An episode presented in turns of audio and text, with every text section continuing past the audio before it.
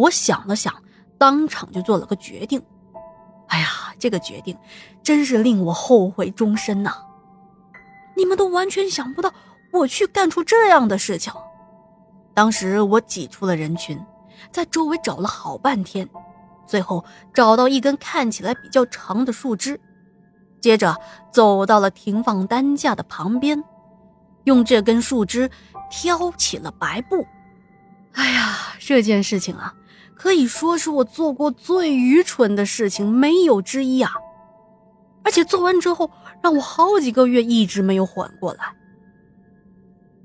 当我挑开白布，哎呀，我的天哪！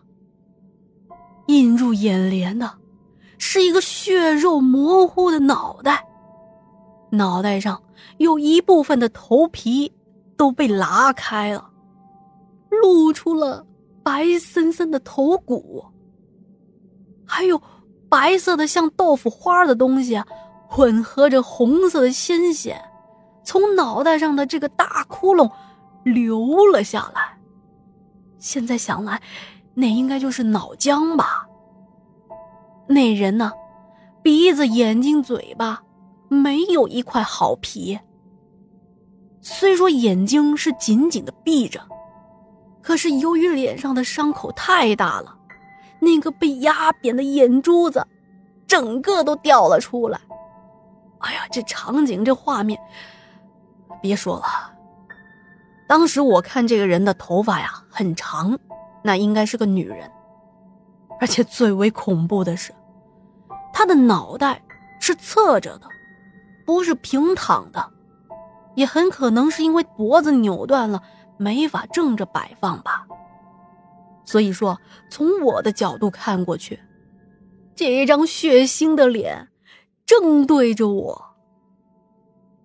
当时我是真的吓懵了，这种重口味的画面，论谁看到都会受不了的。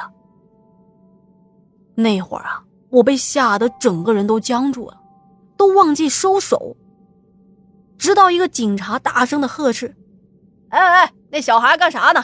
赶紧把树枝拿掉啊！上一边去，这不能看的，知不知道？其实那时候啊，我身边也站着好几个大人呢，但他们一开始也是好奇，也想看看白布下面的人，所以并没有阻止我。可当我挑开白布的时候，他们也都愣住了，直到警察喊了我们，他们才退了下去，同时啊。也把还没从震惊中回过神的我一起拉走了。在回去的路上，我脑袋还在播放刚才看到那女人的画面。后来我走了走，反应过来了，赶紧跑回了家，因为啊，我实在是一刻都不想待在那里。回到家，我奶奶就问我：“哎呀，跑哪去了呀？”脸也不洗，牙也不刷的，我支支吾吾的说：“奶，嗯，奶奶，村村口那里发发生了车车祸，死死了好多的人呢。我我还看到一个女的，哎呀，都是血。”我还没说完呢，奶奶马上打断了我的话：“好了好了，别说了。”说那些玩意儿干啥呢？赶紧洗一洗，吃饭去吧。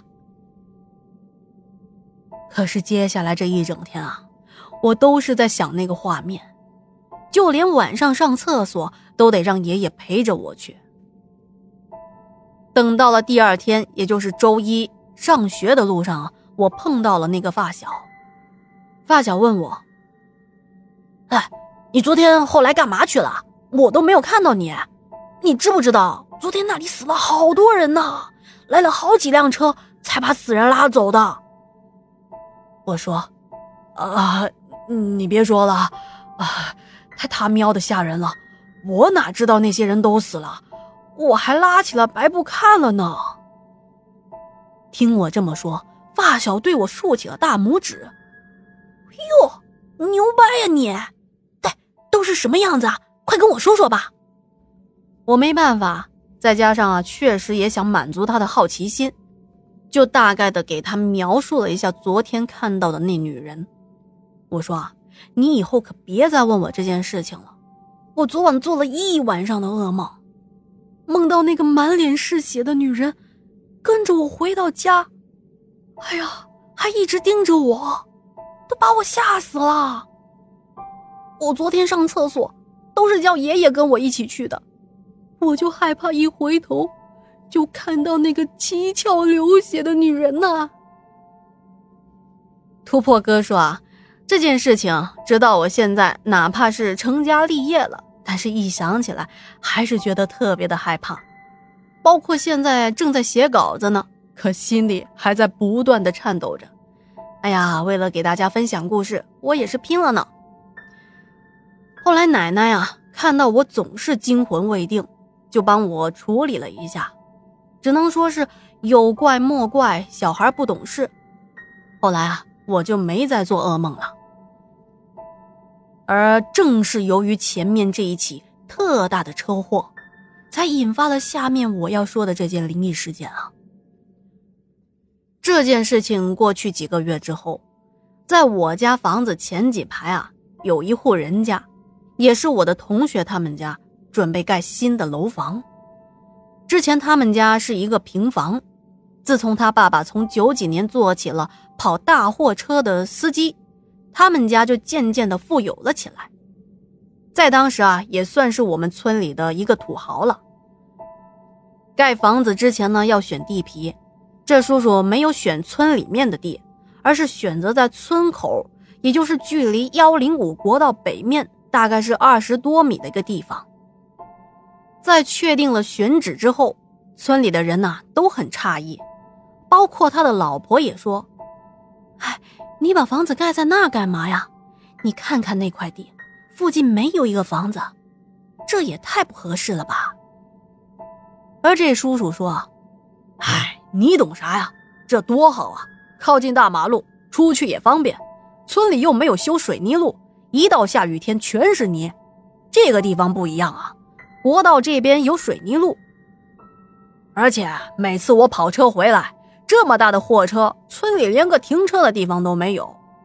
选这里以后就不用担心停车的问题了，多好啊！就这样，大概不到半年的时间，房子就盖了起来。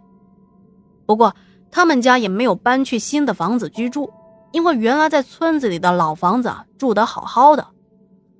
而且我这小伙伴当时还是个孩子，也没有结婚住新房的需求，所以这叔叔每一次跑车回来，都是把大货车停在了新房子那边，然后步行进村回家里。